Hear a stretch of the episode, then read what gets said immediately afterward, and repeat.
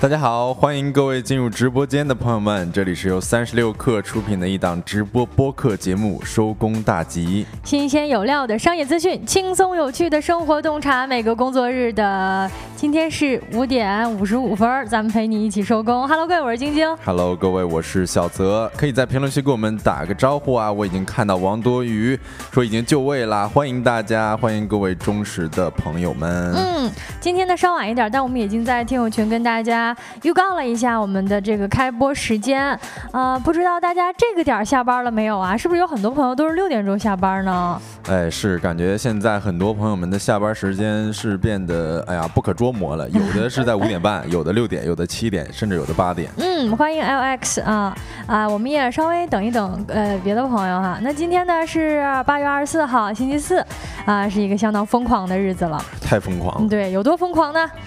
哎呦，我觉得这个大家应该都是，呃，耳濡目染了吧？就是我们节目说了很多期的这种日本核污染废水，终于啊，在太平洋里边，它要决定要排了。嗯嗯，嗯相信大家肯定也关注到了啊。今天不论是。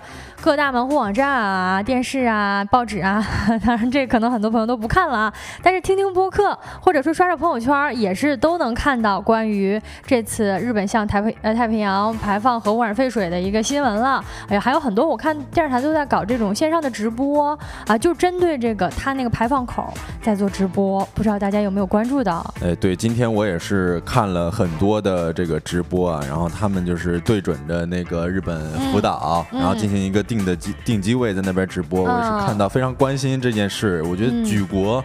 大家可能全世界都在关注这个事情，确实肯定是这样的。所以呢，我们今天节目呢也会针对性的聊一聊关于这个话题啊，它的始末是怎么样的，以及未来对我们到底有没有很大的一个影响呀？看到很多爱吃海鲜的朋友啊，喜欢吃日料的朋友，都是哀嚎一片啊。哎，是的，那对，那我们今天节目呢也会做了一个临时的调整，专门的有针对性的聊一聊关于日本排放核污染废水这么一个话题。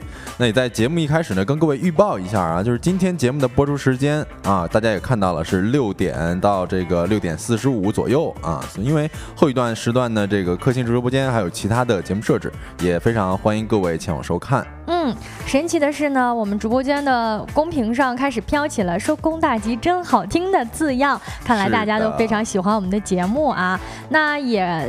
就此呢，给大家介绍一下，我们说工大吉呢，就是每个工作日的下班时间开播的一个直播播客啊。大家呃，就是不约而同的啊，都发出了这样感叹，说真好听啊，真好听。为什么呢？其实是因为我们左上角上了一个福袋啊。嗯，是的，我们左上角大家可以点击左上角的福袋，然后就可以发出来这么一段评论。发出评论之后呢，就是代表着你已经参加了我们这次的抽奖了。嗯，那我们说工大吉好听在哪儿呢？是因为我们在每个下班的时间都会聊一些商业。资讯以及生活洞察啊，每个工作日的下班时间呢，希望各位在挤地铁的时候，在开车堵在路上的时候，都可以听听我们的节目，轻松一下。哎，是的，那除了这个核废水的话题之后呢，我们还会跟各位聊一聊雪糕刺客凉了吗？不知道大家有没有体会啊？以及还有我们节目的经典环节，今天吃点啥？大家呃，或许应该会知道今天要吃点啥吧？嗯。那在正式开始以上的这些话题之前呢，让我们用几分钟的时间进入一下今天的资讯罐头。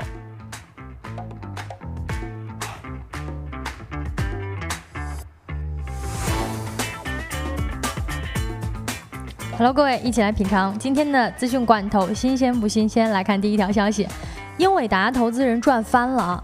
全球呢都在关注的英伟达于八月二十四号的凌晨交出了二零二三年第二季度的财报，成绩呢也是十分亮眼，超出预期啊，营收翻倍，净利润呢翻了多少倍？八倍啊！具体的数据表现为呢，营收是一百三十五点一亿美元，同比增长了百分之一百零一。啊，净利润呢六十一点八八亿美元，同比暴涨百分之 百分之八百四十三啊！啊，英伟达大家是一个比较熟悉的半导体行业的一个领军人物了。那它的好成绩呢，不仅体现在了业绩上，同时呢，股价今年也是持续增长。那这东西肯定是正相关的嘛？呃，今年年初的时候呢，它的股价翻了三倍。当时呢，总市值是一点一六万亿美元。此外呢，他们的首席财务官也在财报之后的电话会上表示，目前呢，英伟达来自中国的数据中心需求在该业务中占比高达百分之二十到百分之二十五，也创下了历史新高，属于是对于中国的这一块儿呃，更重视了啊。同时。嗯，是的，像英伟达最近几年确实是也遇到了很多的机遇啊，包括说大制作的游戏，它比较吃性能，所以这个芯片啊、半导体这方面可能就比较吃香。另外还有挖矿以及最近比较火的 AI 大模型训练，嗯，这也是这个英伟达投资人赚翻的这么一个原因吧。那来看第二条消息。霹雳舞正式进入亚运会。八月二十四号，杭州亚运会迎来倒计时三十天的重要时刻。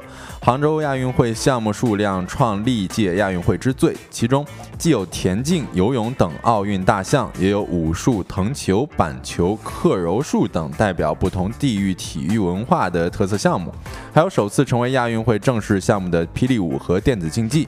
本届杭州亚运会的霹雳舞项目比赛将于十月六号至七号进行，共产生两枚金牌。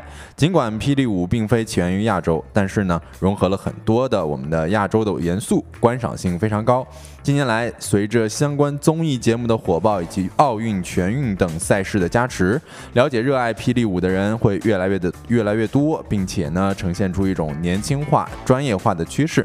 希望通过对霹雳舞的了解，也能够有更多的人爱上霹雳舞，参与霹雳舞的运动。嗯。咱还真不知道，原来现在一些舞蹈项目啊、电子竞技项目都已经正式的加入了亚运会这种大赛事的体育类目当中了啊！哎，是的，观赏性非常不错。是之前那个明星孙红雷 是不是比较擅长霹雳舞啊？哦，那啊，看看没赶上好时候吧。霹雳舞王，啊，对他年轻的时候非常擅长这一项啊。如果是当年的话，说不定他也能上亚运会比一比呢。夺个冠军也说不定，是吧？嗯，来看第三条消息啊，我国首批 RK 近视手术的患者出现了严重的眼部症状求助。调查显示呢，近十年类似的病例有明显的增加。呃，有了有记者了解到，作为最早的近视治疗手段呢，这个名字叫做 RK 手术的一个放射性角膜开创啊，角膜切开术。因为它的局限性早已经被更先进的现在主流的啊，身边可能有一些朋友在做的像激光手术所取代了。但是呢，在那个时段，还是有一些人接受了这个 RK 手术的患者。那他们呢，如今年纪也大了一些，就开始出现了各种各样的呃副副作用啊，以及呃新的症状，比如说像类似白内障一样的并发症。那当年的先进手术呢，如今却给现在的治疗带来了很多的麻烦。业内专家也介绍了，近十年来呢，类似的病例正在明显的增加当中。二十二号呢，重庆一位眼科医生告诉上游新闻的记者，对于曾经接受过 RK 手术的患者，如果视力欠佳，可以配镜治疗，其实就是把镜子重新带回来。但如果需要白内障手术呢，应该谨慎选择功能性晶体，优先选择单焦点人工晶体。哎，属于是留下了一个坑。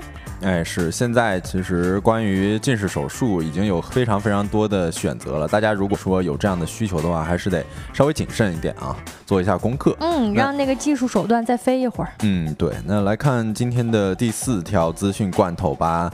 哎，应该是第四罐资讯罐头是吧？呃，Google 工程师自曝每天只干一小时的活儿。一位化名为 D E V O N，我就称他为 D 吧的 Google 程序员告诉美国财富杂志，他说他每天只为公司干一小时活儿。天，这不是我们的梦想吗？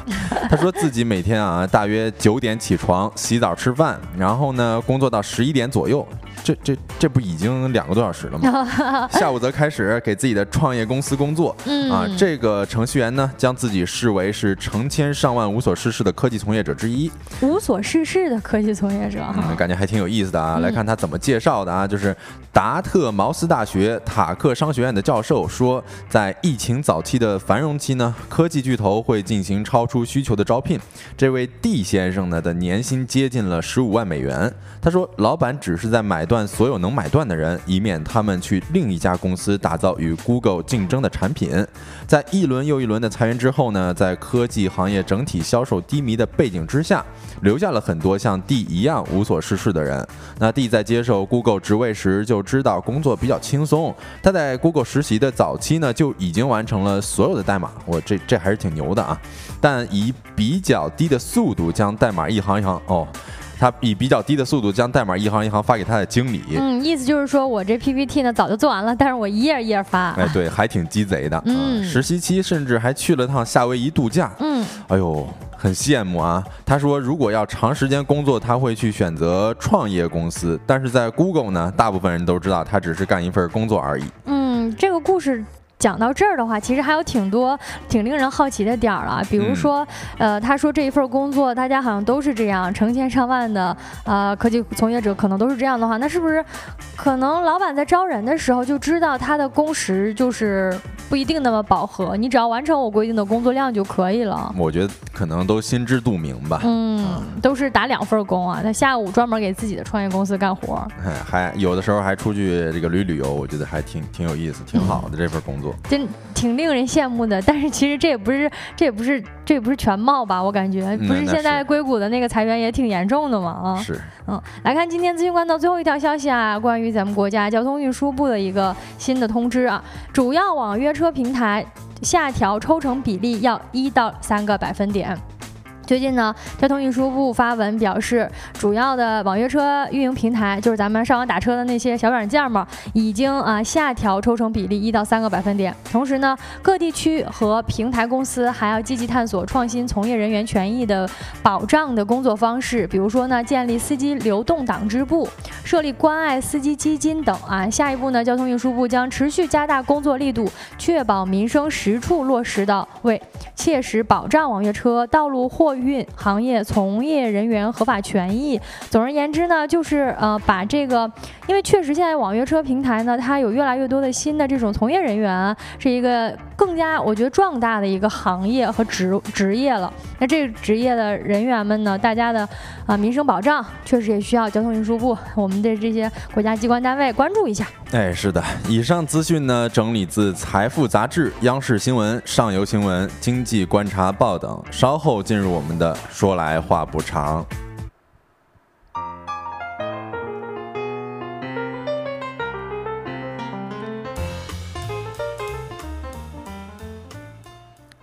哎，欢迎回来，回来跟大家聊一聊今天的主要话题啊。呃，开头的时候我们稍微介绍了一下，说我们今天呢，针对啊各大网站的最大头条新闻，或者是今天全世界最大的新闻了，就是日本呢要往太平洋排这核废水了。嗯，是的，这个还是挺震惊的吧？就从昨天或者说是从前天开始，一直我们都在跟大家了解一些相关的信息。那今天确实是呃最新的消息又更多了。一些，嗯嗯，说到日本核污染水呢，我们确实聊了好几期节目了，但是呢，今天我们算是针对性的展开了聊一聊。那从哪儿开始聊呢？那就得从头聊起了啊。看他这事件是怎么稍稍微梳理一下关于福岛核污染水这个排海的一个时间线哈。嗯，最初呢，就说这个污染水它哪儿来的呢？要追溯到二零一一年，那个时候呢，日本东北部的海域地区发生了九点零级的地震和特大的海啸，那受其影响啊，导致福岛第一核电站产生了大量的放射性物质的泄漏，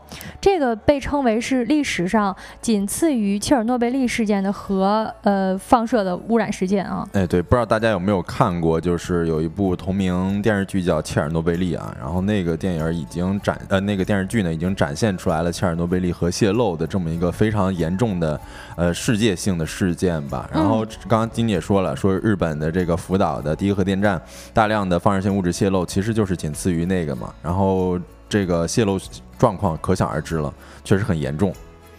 呃，那接下来还有就是在二零一二年的时候啊，日本福岛核泄漏危机也是持续的延续，像附近的水域近半的鱼类辐射已经超标了。当时在检测的时候，嗯，在当时发生地震之后呢，我这个放射性的物质泄漏就逐渐演变，愈演愈烈啊。一开始储存那个原本的这个核污染物的呃罐儿已经不够用了，就是越储存越多，导致啊。直到二零二一年四月的时候，这个时候日本福岛的核污染水已经达到了一百二十五万吨，就是它它那个罐子就就那么多都没地方放了，然后它还会继续增多。于是从二零二一年的时候，日本政府呢就开始向外传播这个消息，就是说我们啊。巨大的压力之下承受不住了，要把这个水排到海里，并且呢，当时给大家一个预告，就是说我从二零二三年就开始向核废水啊，就把这核废水排到太平洋里了。但当时呢，就有民调显示说有百分之五十的日本国民是不同意的。嗯，是的，就是在日本东京电力公司，呃，从二零二一年开始透露到现在，其实已经差不多三年的时间了。然后到今天，也就是八月二十四号，就在日本的一点，是不是下午一点，说正式要排入到海里边去。嗯啊，我们还是觉得人心惶惶的感觉啊。不过今天我们就跟大家，呃，也算是从科学的角度，去跟大家稍微的讲一下这么一件事情吧。嗯，我们属于是从各各方的信息源从头梳理一下这个事件吧。嗯因为毕竟呢，这个事件刚刚发生，然后呃。具体它真的会对我们的生活造成什么影响，或者说这个核污染的水，它最后会以什么样的速度，呃，给呃沿岸的沿太平洋岸的地区的人民带来怎么样的影响，我们还得进一步的观察。嗯，但是我们刚刚回溯了一下啊，这个事件发生的时间开始，以及它什么时候通知说要放的。那今天呢，就到了那个大日子了，就是那个 Big Day，他今天他就放了啊。哎，对，放水之前呢，福岛核电站他还特地发布了一个官方的声明，像海洋排放，他们的这个排放啊，他说是经过无害化处理的废水，基本没有什么影响。但实际上呢，过去的三年时间里，各国民众的抗议声音都是非常大的。你想，我们以前其实两三年内都听到新闻，偶尔会提到这件事情，就是一直都不太敢相信他真的会做这件事儿哈。嗯，而且他说处理的非常的干净了，但是我们到底去怎么辨别，我们也不是很知道啊。在在说这个之前，我已经看到我们的公屏上有人中奖了，就是安安这位同学啊，非常恭喜我们这位安安同学已经获得了我们的收工大吉的盲盒礼品，然后也非常的这个恭喜您，呃，也可以及时的填写一下中奖信息，我们在大概明天或者说下周一的时候会统一的把礼品送给您啊。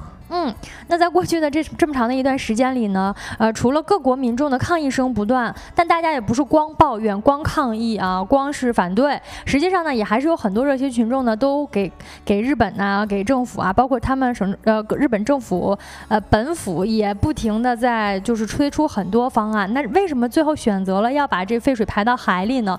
还是因为省钱。哎呀，是，就其实当时他们就已经，刚刚金姐说了嘛，说他们在这个核废电那块儿已经建立了很多的储这种核废水、污染水的这个罐子，嗯。啊，但是呢，他们已经预料到了说这些罐子呃储储存这些水不是一个长久之计，嗯。所以在他当时就已经预料到之后是需要去处理这些东西的。然后当时很多世界上其他的一些科学家也好，或者说是各种有关的人员也好，他们提出了一些建议，说可以有大概五种方式去排放这个废水。一一呃，第一种就是蒸汽释放，然后还有氢气释放，再加上地下掩埋以及向岩石圈注射这种四种方式。另外一个呢，就是刚刚说的废水排放进海水的这么一种方式了。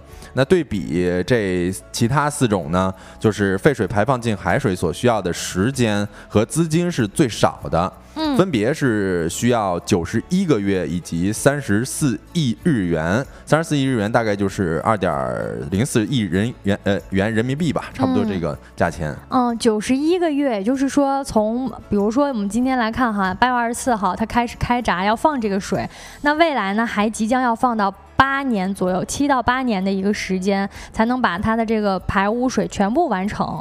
那我们在做资料的时候呢，也发现了说这一次的核废水排海啊，其中有一个非常非常关键的信息点儿，嗯，就是呢，什么叫核废水，什么叫核污水，这个是大家普遍容易混淆的一个概念。哎，对我看到公屏上快团团一川鹤也说了，翻译翻译什么叫做基本是吧？其实这个概念也是我们需要去厘清了。呃，日本说，呃，总这个核废水里边的一些物质，呃，核反应的物质基本上排完了，但是究竟如何呢？我们接下来先跟大家，呃，搞清楚一下这个核废水和核污水之间的区别。嗯，就严格意义上来说呢，核废水它指的是核反应堆的冷却水。我们都知道，就是核反应堆，其实我们国家的核电站或者全世界的核电站都是这个样子的，就是嗯核反应堆的它的能量非常巨大，然后呢需要大量的海水。用来冷却，它那其实就是从那个罐子外边过一圈儿，就是等于是凉水进来，然后帮助这个核反应堆的那个罐儿变凉。然后呢，它属于是一个呃废水，就是说这水没有用了。但是污水呢，却是经过或者是呃有这个核物质的是真正接触到辐射流到水当中的，会对我们人体有伤害的水。啊，所以呢，这一次发现这个新闻当中呢，有很多媒体都把它混为一谈了。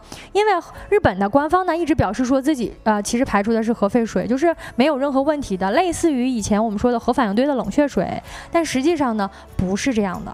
嗯，是的，呃，在这个呃它的呃。有一些外国媒体啊，拿这个核普通核电站的核废水和日本的核污水做对比，说为什么呃说什么日本这次要排放的核污水当中氚的含量比正常处理之后的核废水还要低？但是说实话啊，他们这个对比不是那么的科学，因为他们在两他们两个在这个放射级啊，其实根本就不在一个量级，因为普通核电站和日本的那个福岛核核辐射的那个东西其实就是不一样的嘛。嗯，因为像除了氚之外啊，日本这次。排放的核污水当中还存在有六十四种放射性元素，嗯，其中像碳十四啊、碘一百二十九啊和铯九十，对于人体的危害都非常非常大。哦，就拿。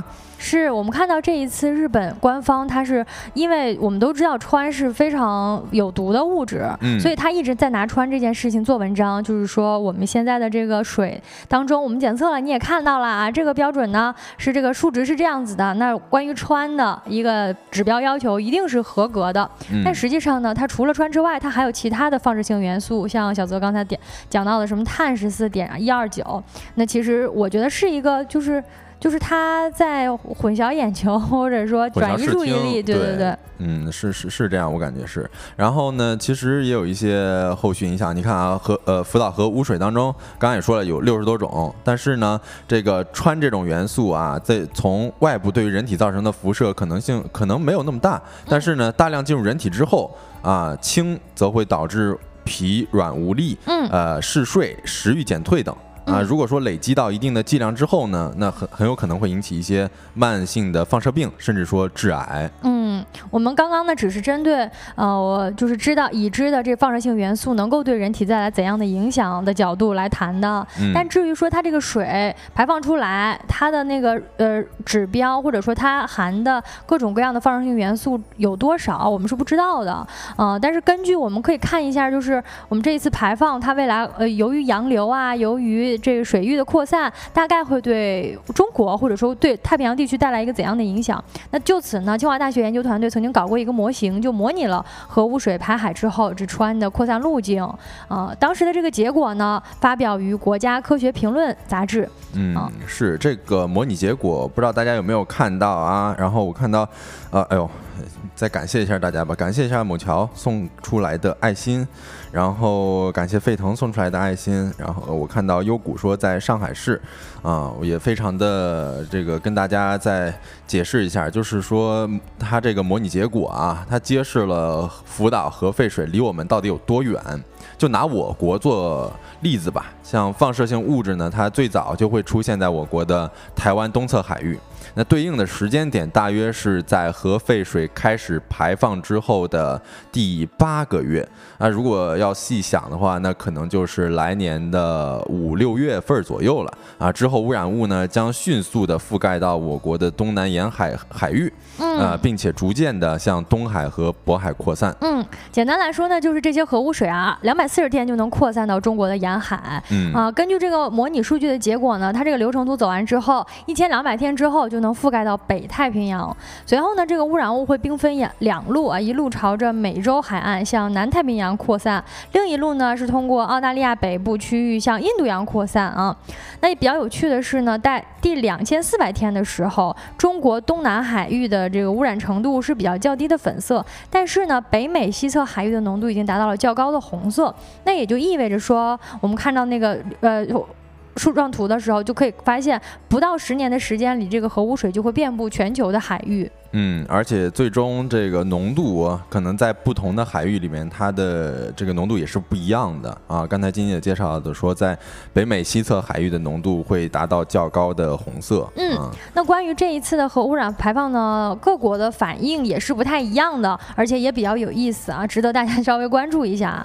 嗯，我们来分享一下，说其实一开始呢，嗯，日本国内其实也在做民意调查，以及呃党内的一些不同的声音，就发现呢。呢，日本的共产党对排放计划是表示强烈反对的。二零二一年的时候呢，朝日新闻也进行了一个民调啊，当时呢是有百分之五十五的日本人是反对排放核废水的，但是有百分之八十六的日本人是对于国际接受度感到担忧。我觉得这是非常现实的。就拿今天来看吧，各国的声音其实都非常强烈，包括咱们国家外交部啊，以及各个呃海关署的发文都在体现着我们对于这件事情的强烈表态。嗯，是的，像中国我我国的这个香港特区政府说，自二十四号凌晨起，已经禁止相同范围的所有水产品，包括活生、冷冻与干燥制品进口了。啊，我国的澳门特区政府也是举行了这个同样的举措。嗯，没错，今年今天呢，海关总署我们也宣布，就是整个日本海产品的进口库进口的这个禁令呢，是呃整个日本我们都禁止了。嗯，这个其实我跟大家分享一个数据吧，就是呃，日本渔业产品出口目的地都有哪些？我看到有一个数据说，在二零二一年的时候啊，我国的有大概三个地方，就是香港、台湾，然后内陆，呃，大约分别占是百分之二十二点一。啊，台湾是占百分之八点九，以及中国大陆呢是占到百分之十九点六，所以这个我国是日本渔业产品出口目的地相对来说比较大的一个大头了。嗯，也就是说，其实我们的表态呢，对于日本的渔业经济是比较有大的影响的哈。嗯，除了中国之外呢，那日本的邻国像韩国啊，也表示了禁止从福岛进口鱼类跟食品，它主要限制的还是福岛地区啊啊，并且表示呢，这一禁令将持。持续到公众担忧缓解为止，因为确实现在韩国整个社会呢是对于这次福岛核废水泄漏的事件担忧是非常严重的啊。比如说在周三的晚上，也就是昨天晚上啊，韩国主要的反对党就举行了一个烛光守夜的活动，为来这个反对示威此次排放核废水的行动。那同时呢，啊，这里的公众也表示，大概有百分之八十四的人是不希望核废水排放的啊。好像现在韩国，比如说是像囤盐呀，像这种嗯，企图闯入日本大使馆的行动还是挺多的。嗯，是的，呃，我再跟大家分享一下朝鲜国的这个态度啊。朝鲜国的土环境保护省，他在七月的时候就发布了一个声明，然后或者说是说了一句话吧，呃，这段话念起来也是挺狠的。他说，要团结与联合起来，坚决加以阻止和粉碎地球上一些不纯势力、穷凶极恶的反人类、反和平妄动。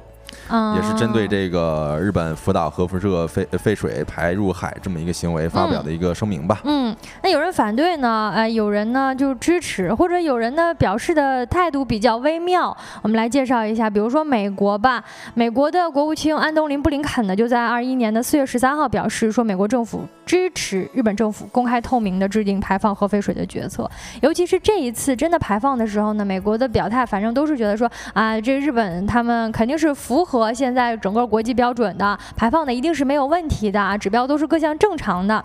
那另外呢，像欧盟啊、英国呀、瑞士啊，其实都在今年的六七八三个月份。完全的取消了原本的那个食品进口限制，就是来自日本的，他们本来也是有的，但是可能是为了支持吧，我觉得表态是非常明确的，就是呃取消了对日本包括福岛地区的食品进口的限制，就是证明我相信你这个地方的食品是没问题的。但你说他这么取消了，那当地民众敢不敢吃呢？这也是另一回事儿了啊，因为现在我们都是人心惶惶的，根本就不知道这个核废水排入海之后，呃，海鲜啊什么之类的产品到底能不能吃了。嗯，那我们也来聊一下，就是说吃了这个核污染的产品啊、食品啊，或者说水呀，以及这个排放的呃海洋当中的水，会给人体带来怎样的影响呢？啊，咱们纯是根据根据分析来得到的这个结论啊。嗯，像这个核辐射放射性的物质，它是可以经过我们的。消化道和呼吸道以及皮肤这三条途径进入我们的人体的。皮肤是指，就是我有有关注到，说有潜水爱好者，他们其实也非常好奇，就比如说韩国的潜水爱好者。那它这个应该是属于通过皮肤进入吧？对，因为我们即便是穿佩戴了这个什么游泳服啊，或者潜水服啊，其实那个海水还是会渗透在它又不是防水表面的。对，啊，然后像进入到这些进入到我们人体的这个放射物质、放射性物质呢，在人体内呢，就会继续的发射多种射线，引起内照射。因为我们可以。可以想象到，就是我们在做体检的时候，哦，就像做 X 光那种。对你经常是要前面带一个那种防辐射的那个衣服什么之类的，所以这个。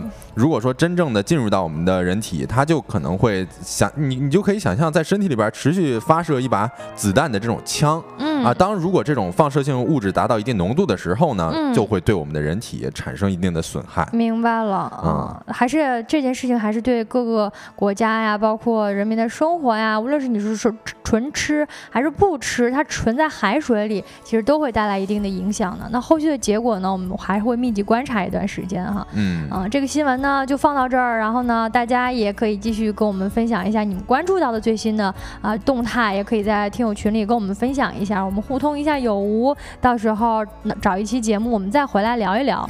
那这个话题先聊到这儿啊，接下来呢，我们进入下一个话题，稍微聊一个轻松一点的话题。嗯，啊，雪糕刺客的利刃已经钝到不行了。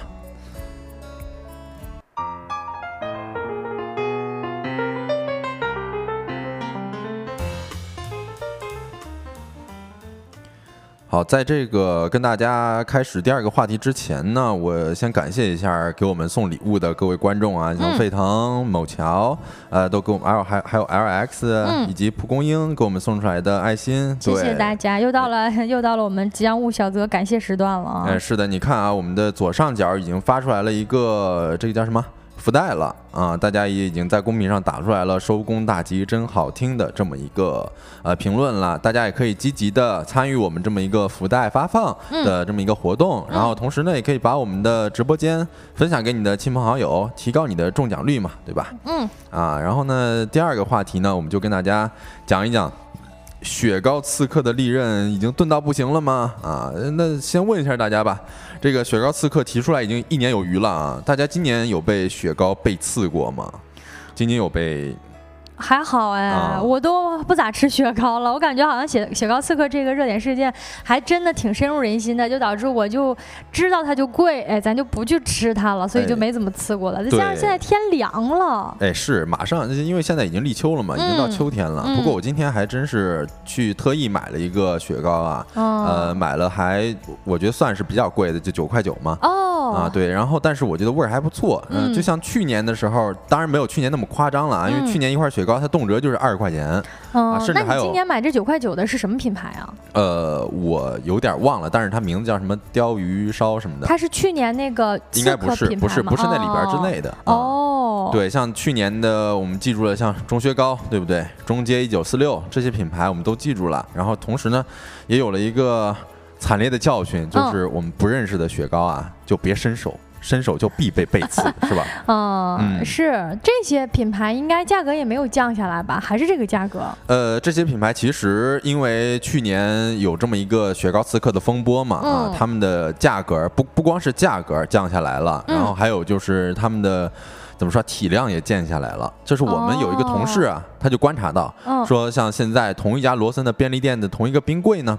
去年夏天至少有四分之一的冰柜是属于钟薛高的，嗯，呃，但是到了今年呢，这个冰柜里的钟薛高就只剩下一款了，就是杨梅味儿的啊。哦，也就是说都卖没了。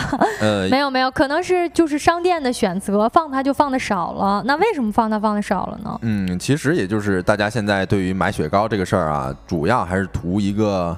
清爽吧，也不是说要图你六十多块钱买一个雪糕，其实还挺不值的。有的时候觉得，而且跟大家分享一个数据吧，嗯，就是二零二二年到二零二七年中国雪糕行业市场全景调研与发展前景预测报告里边显示着说，网友对于单个雪糕的接受价位在多少多少啊，在三到五元的占比最高是百分之三十七。哦，然后二十元以上的接受度仅为百分之一点八，所以就是大家对于高价位的雪糕接受度是非常差的。是因为我们的概念里，包括我们从小吃雪糕的一个消费习惯上，它的价格也就是三到五元啦。对，而且我们小的时候，你想想，小的时候可能五毛钱就买一袋那种冰棍儿，对，类似于雪碧那种冰球，嗯，挺爽的。然后不不对，像六十多块钱买一个雪糕，我觉得。吃起来肉疼，而且跟原来那种口味也没有差太多，甚至可能都不如某些三五块的雪糕呢。嗯啊，但是这里边要跟大家科普一个呃小知识吧，就是大家可能不知道，就是工业化制作的这种商品雪糕呢，它其实是在成本上有一个天花板，有一个上限的。什么意思？呃，就是有一位这个分析师啊，就是在乳业的这么一个分析师，他在接受媒体采访的时候透露过，说一款啊再好的雪糕，即便是你全部添加的是这种纯奶油和高倍的奶酪。它的生产成本也就是一根三四块钱啊。那这个之前那个刺客品牌当时的对于风波的回应就是说，我们的原料太好了，所以价格就高。合着它其实就是用最好的成本，其实也就三四块，是吧？哎，对。但是呢，但是我们也不会说，就是不不排除有一些商家啊，他可能会添加一些非常昂贵的东西，比如说水果哦啊，或者说是这个一些酒啊什么之类的，对不对？啊，就像那个从稀缺的这种粉色可可，然后再到说二二十年才能结果的这种日本柚子，都会加到冰淇淋里边。那你说如果加到这里边，它的成本是不是相应就上高了？呃，相应的就增高了。好像能理解，因为水果其实本来就挺贵的，这大家也知道哈。嗯，是的。然后还有一些像茅台酒啊，它就会把自己的酒放在这个冰淇淋里边。我们最近应该也会刷到一些，就是茅台它开始出冰淇淋了这么一个消息了。嗯，这个是它也两年了吧？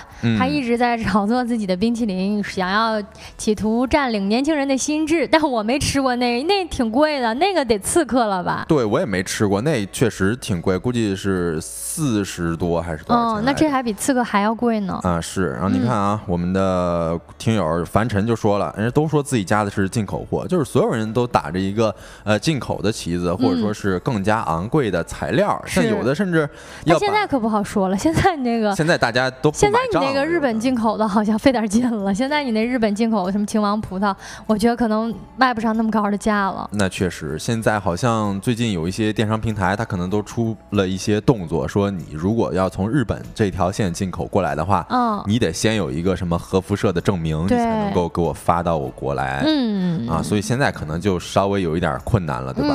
那今年那些比较贵的价格的那些雪糕啊，都没了吗？是就不卖了吗？还是说现在他们出的就少了呀？呃，现在其实呃，之前有一位像这个冰淇淋批发商啊，他表示说，呃，像去年的时候，这种高价的雪糕卖的确实比较火，嗯，自己的冰箱柜里边确实很多，但是现在啊，就根本就卖不出去了，啊，现在基本上都是在。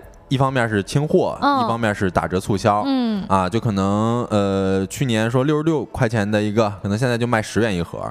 哇，那这太差太多了。哎，对，然后还有一些像我们之前刚刚提到的中薛高，它可能都会出现在一些像好特卖这样子的呃折扣店。哦，对，就就卖不出去了，其实。对对对，不好卖了嘛啊！像沸腾说了，哎呀，沸腾不愧是在这个五星级酒店，不愧是在顶楼文华文华对 对对，在顶楼嗯吃辣子鸡的这个嗯，我们的用户说只相信哈根达斯的品牌力量。嗯，太行了！我现在至今还没吃过哈根达斯呢。我们国产就没有什么好品牌吗？你这这这这这话说的，我觉得呃，你这个这个这个是马迭尔什么的不不行吗？啊，还得是绿舌头是吧？啊，然后还有呢，就是现在这个中学高们有的也是转换赛道了，嗯啊，因为它。之前主打高消费奢奢侈雪糕，可能就没有那么让观众买账。是我还真不知道中雪糕它是不是只有雪糕啊？它还有什么别的产品吗？呃，它没有别的，我也不知道它有没有别的产品。但是我刚才说这个转换赛道，其实是就是它转换了一个更加平价的赛道。哦，就是它这个推出了平价的版本，三点五元的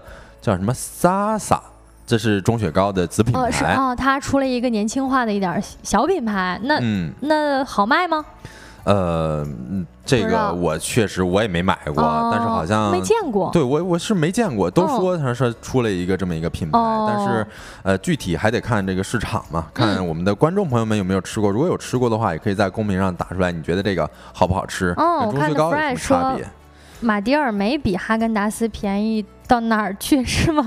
马迭尔一根不就几块钱吗？哈根达斯一盒好几十了吧？少说这个一一个雪糕球，少说三十多块钱。哦，差也差挺多了。对，不过他们这个为什么能够，比如说深受沸腾的喜爱啊？就是沸腾们的喜爱。对他们有这种线下店。你看，像钟薛高去年的时候，他们就没有线下店，他们是把这种呃高价位的雪糕和我们之前一直买的平价的雪糕放在一块儿的。是一般都在便利店嘛，但是像哈根达斯，它是有一个专门的线下店。对，嗯，你看凡尘都说了，我选择老冰棍儿。嗯，对，其实说回来，我选择糯米糍。糯米糍，糯米糍也好吃，嗯，但是我比较喜欢吃绿色心情。哦，对，其实啊，绿色心情现在卖多少钱啊？估计也就是两块五的左右价格吧，要么就是三块钱。那还可以，那还。对，其实我现在买雪糕啊，基本上就是三块钱左右。嗯啊，然后再高了的话，就像今天我买了一九块九的，因为我觉得是尝尝鲜嘛。这个我可能那你吃出来九九块九的感觉了吗？我觉得它确实好吃。嗯啊，因为可能我比较喜欢吃奥利奥吧，它那里边也有这个奥利奥的东西，然后再加上巧克力，然后里边东西还挺。醇厚的吧，可能啊，但是这也不能常吃嘛，毕竟钱包他也不愿意，对不对？是，毕竟现在天气凉了，就是聊一聊现在今年的冰棍市场，确实好像比去年差很多，大家对于冰棍的讨论也少了一些，感觉好像大家对于呃这种健康啊，对于这种少糖啊、少甜的食品更关注了，所以呢，我觉得。冰激凌可能真的吃的少了一些哈。嗯，是的。然后如果再加上这个雪糕的价钱，对不对？我们现在吃雪糕还是说刚才提到的绿舌头啊、苦咖啡啊、绿色心情啊，以及各种马迭尔，是不是？今天刚才说的，嗯啊，这些从小吃到大的这些滋味，其实还是最值得我们信赖的，对吧？嗯。毕竟它才是我们这个夏天的模样嘛。嗯。那我们这个话题就聊到这儿吧。接下来就跟大家聊一聊，我们今天吃点啥。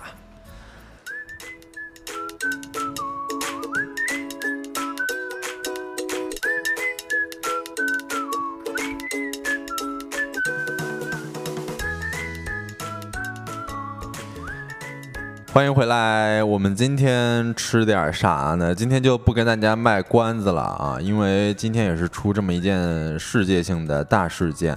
然后我们今天也是选择怎么说啊，剑走偏锋，然后跟大家说，那我们今天就吃海鲜吧。哦，啊，因为你。要再再趁现在赶紧吃，赶紧去吃的话，未来不知道谁吃谁了啊，就不放心了。我们的这个听友群里边，当时也这个开玩笑说，你现在如果再不吃，未来可能就是海鲜吃你了。嗯，啊，你看沸腾说了，赶紧吃海鲜啊！看到我们这个呃屏幕上有一个图片，哇，这海鲜大餐呐，这这这这这都啥呀？这叫有一学名啊，叫什么海鲜大咖哦，我也是今天才了解到这个概念。这海鲜大咖，呃，是什么呢？就是集合了各种海鲜汇合的这一种一道大菜吧。哇，对，相当于是一个网红菜品了。这得多少人吃啊？对我感觉这少说你得是。四五个人可能都说少了，都说少，感觉七八个、十几个人了，对，要不吃不完呀，这些挺贵的吧？这对，而且你一到海鲜大咖呀，动辄就是六百八十八、八百八十八、一千六百八十八这种。它是一个非常多种类海鲜的一个拼盘哈。嗯，对，你看这个某桥说了，海鲜大咖一般十个人吃吧。北京有很多家，确实，这个像沿海的一些地方也有很多家这种海鲜大咖。不过我还没没有机会吃，但是呢，这个海鲜我觉得大家可能都吃过，只要不是对海鲜过敏的人啊。嗯，就是这个海鲜大咖呢，它是怎么做的呢？先给大家介绍一下，就是它，呃，基本上是以这种麻辣口味为主，然后还有一些蒜香味儿也可以供大家选择。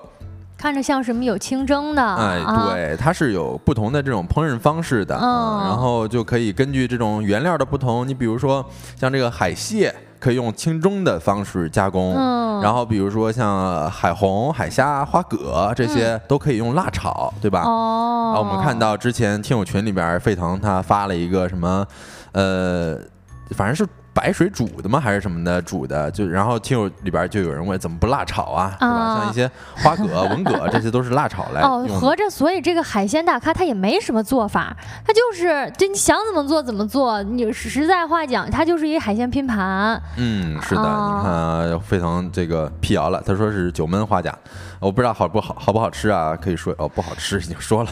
九焖的好像是呃日料的一道经典的做法。嗯，就是白酒煮花蛤，嗯，嗯是，你看 L X 说了，为了保护海洋生物，咱们应该发挥自己的力量，对在他们受到污染之前吃对掉它，们。咱们只好牺牲咱们了啊！哎呀，是的，咱们看尽咱们最近努努力好不好？吃点海鲜啊，哎，不然的话以后吃就不放心了。那这海鲜的话，自己在家能做吗？呃，自己在家，我觉得当然能做了，只要你能够买到一些新鲜的这个海鲜，哦对，新鲜的，自己放心的，放心的摊主他所给你带的这个海鲜，对吧？嗯然后我们就可以放在自己家里边的蒸笼上面，或者怎么着里边自己买一个这种海鲜大咖的什么容器，你看多气派，挺适合在家聚餐的时候吃对。你你爱吃什么吃点什么。对，甚至你过年的时候，我觉得摆着一盘儿特特别爽，感觉是啊不。知道是不是沿海地区，像什么青岛啊、大连啊这边的人，他们会不会这样吃是吧？嗯过年的时候啊、嗯感觉大家如果说，哎，王迪歪在不在？王迪歪会不会在？呃，我们哎，长春人家那没有海，沿不沿海，没海是人家吧？没海。我的，我的，我的，我的。嗯啊，这个嗯如果在大家有在沿海地区的听友们的话，也可以分享一下自己过年会不会吃这种海鲜全宴。我觉得这应该是这几年比较流行的大城市的一个吃法，就是感觉特热闹哈嗯，。是看起来也非常气派。你包括发朋友圈啊，或者说是发小某书啊，感觉会吸引大家的眼球一点儿。嗯啊，然后现在这种呢，就其实我今年有一次吃海鲜比较深刻的这种体验啊，可以跟大家分享一下。嗯啊，你因为这个海鲜大咖我们讲了，它是在蒸完之后，或者说是煮完之后啊，呃，进行这个料的这个泼泼料，就是会再给给它泼油这种的一个方式。但是我今天吃的时候，就是我在北戴河的时候去吃那种海鲜蒸汽锅，嗯然后问老板那个料汁要应该要怎么调，嗯就老板一开始听我这个问题还愣了一下啊，他怎么他他说什么？对他跟我说，哎呀，其实跟您说实话吧，就是我们这边啊，一般吃海鲜它是不调汁儿的哦啊，就是蒸完之后直接吃原味儿的就非常好吃了。哦，就是那意思，你调汁儿你是嫌你是埋汰我们的啊？难道我们不新鲜吗？对，感觉你调汁儿就不那么地道。人家说，，嗯对于新鲜的海鲜，确实是要吃那个原汁原味儿嘛。嗯，是，而且老板说那个原汁原味儿的，就你尝出来新鲜的那种就非常甜，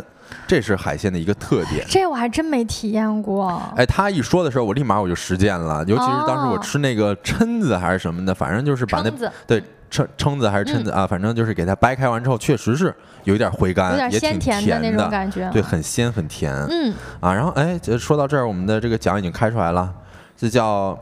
呃，反正很多火啊！